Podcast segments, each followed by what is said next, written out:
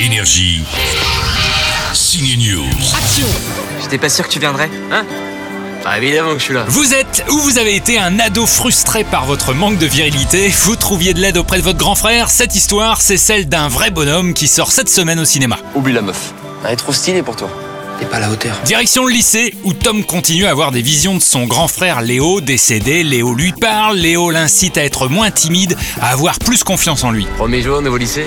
Salut Mec, ce qui compte, c'est la première impression. Un vrai bonhomme, c'est un premier film de Benjamin Parent, un habitué des histoires avec des ados qui se situent dans un lycée, puisque on lui doit déjà la série Les Grands sur OCS. Il y a quelque chose qui nous suit. On passe sous l'océan avec Kristen Stewart pour un film catastrophe sous-marin assez cliché, mais bon, on prend ce qu'il y a. C'est parti Qui ou quoi a provoqué une explosion sous-marine? Un petit groupe va donc se retrouver à 11 km de profondeur et leur capitaine c'est Vincent Cassel. On est limite en oxygène et on va se balader au fond de l'océan. Un film tourné quasiment entièrement sous l'eau et pourtant l'acteur est resté au sec. Ouais ouais, c'est ce qu'il m'a confié. Dans l'eau, ça veut dire profond, ça veut dire entraînement, ça veut dire sécurité. Oui, je me suis dit, est-ce que je suis prêt à m'embarquer là-dedans? Non, mais le mec m'a dit, non, non, non, vous serez jamais dans l'eau en fait.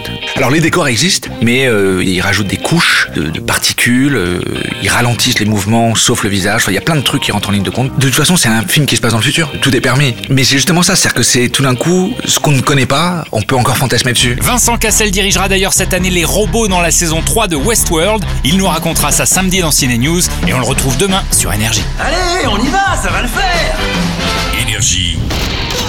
Signe News.